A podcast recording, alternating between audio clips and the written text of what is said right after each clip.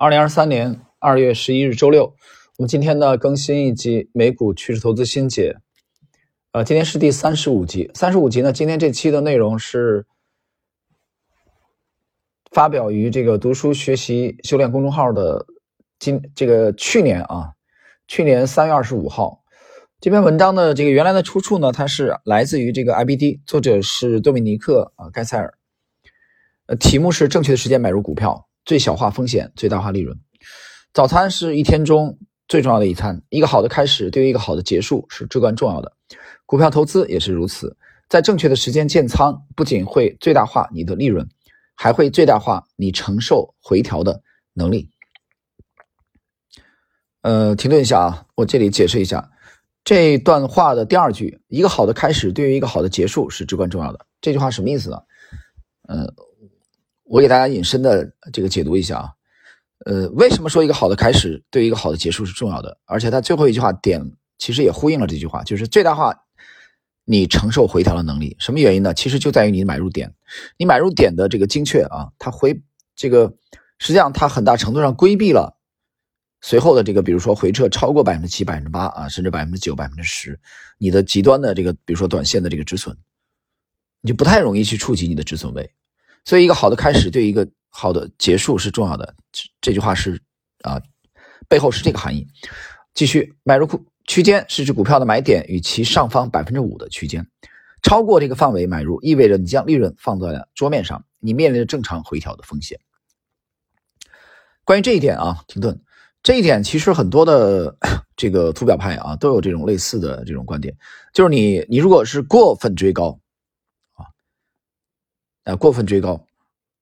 那么你随后的一旦回撤，短期的这种回撤，让你就啊比较痛苦，对吧？你就会面临一个啊很纠结，对吧？因为大部分的这个图表课，它还是以中短期突破为主的，你就会面临一个纠结，就是很很容易触及你的止损位，你被清理出局，清理出局无所谓了。但是对很多的这个散户投资者而言，被清理出去以后再度入场，哎，他就有心理障碍了，他不愿意把之前这个买错的股票买回来啊。就我指的这个买错，不是说。啊，这个标的选错了，我指的是它的入场的区域买错了啊，你被修理了啊，你被这个止损，保护性的止损啊执行，所以你再次再买回来的时候，你容易有心理障碍，这个不是你的问题，是人性的问题，就是一百个人当中九十九个人都会有这个心理障碍，所以怎么样能规避它呢？那首先要解决问题就是怎么样可以让你的这个买入相相对的这个精准一点啊，这是一个解决的办法。这是这期的 主要谈的啊思路。这第一，第二呢，其实我觉得还有一个变通的办法，就是你的持股的呃期限 适当的拉长一点。但是这个其实不是我们这期要讲的内容啊。我们继续，买点是由股票的机体形态决定的，不同形态的买点也不一样。平底使用左侧高点，双底形态使用 W 形态的中间顶点，而杯柄形态将使用。柄部的最高点，柄什么柄部？杯柄的部分的最高点。有人说老师什么叫杯柄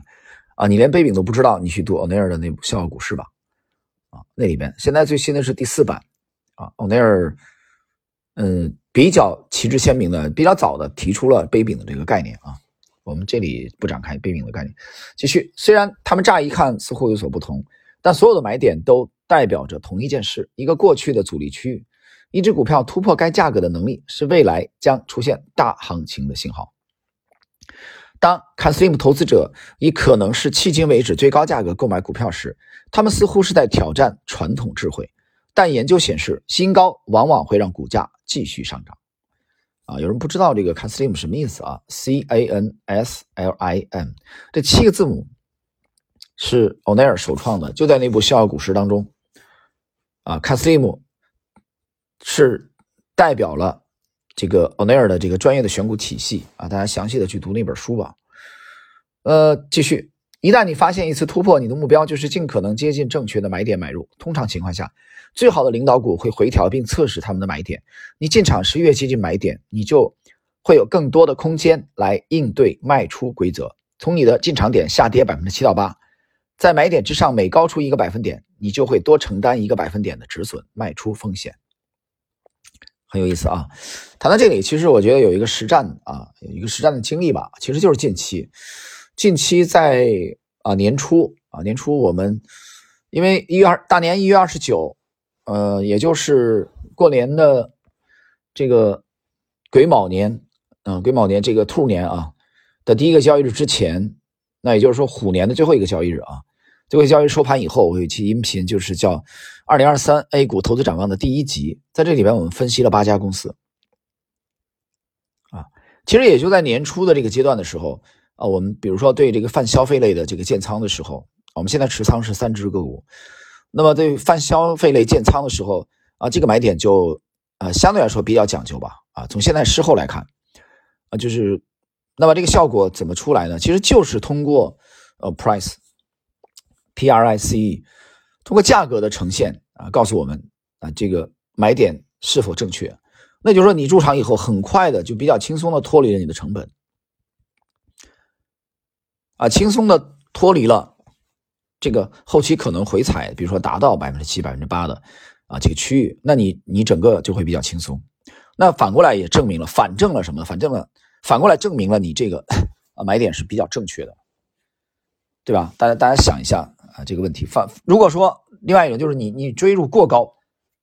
对吧？那一个回撤。你就非常痛苦，你会面临着要不要卖掉，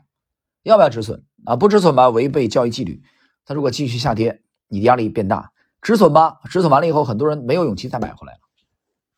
所以买点的这个讲究啊的重要意义就在这里。我们继续，尽可能在接近买点的地方建仓，然后用剩下的百分之五买入区间加仓。他说你留百分之五，然后呢，他谈了一个这个，嗯。谈了一个具体的公司啊，一个美股的公司做了一个这个说明。然后我们来看这家公司啊，这家公司是美股的这个 Builders First Source，呃，它的缩写是 BLDR。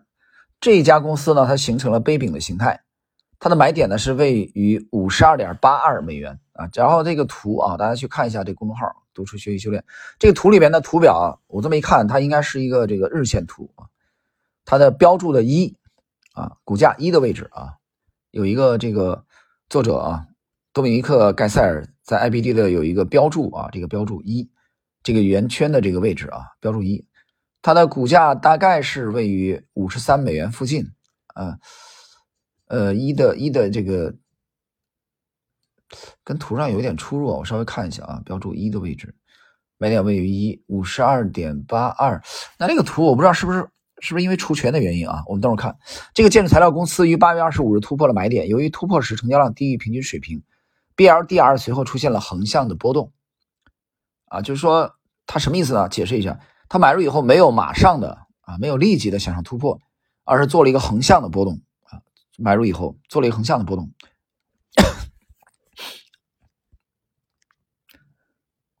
但如果你的进场点很好，你就不用担心，买入区间从买点。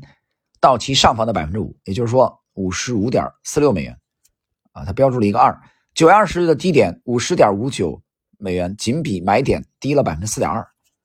啊，就是标注三的位置。这百分之七到八的卖出信号相去甚远，而且股价保持在五十天移动平均线之上，什么意思呢？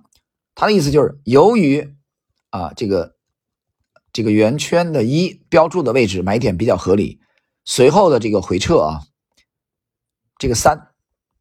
它的股价依然位于五十天均线之上，而且它没有触及这个一般的这个短线止损的百分之七到八的这个止损点啊，就你你不用担心止损的问题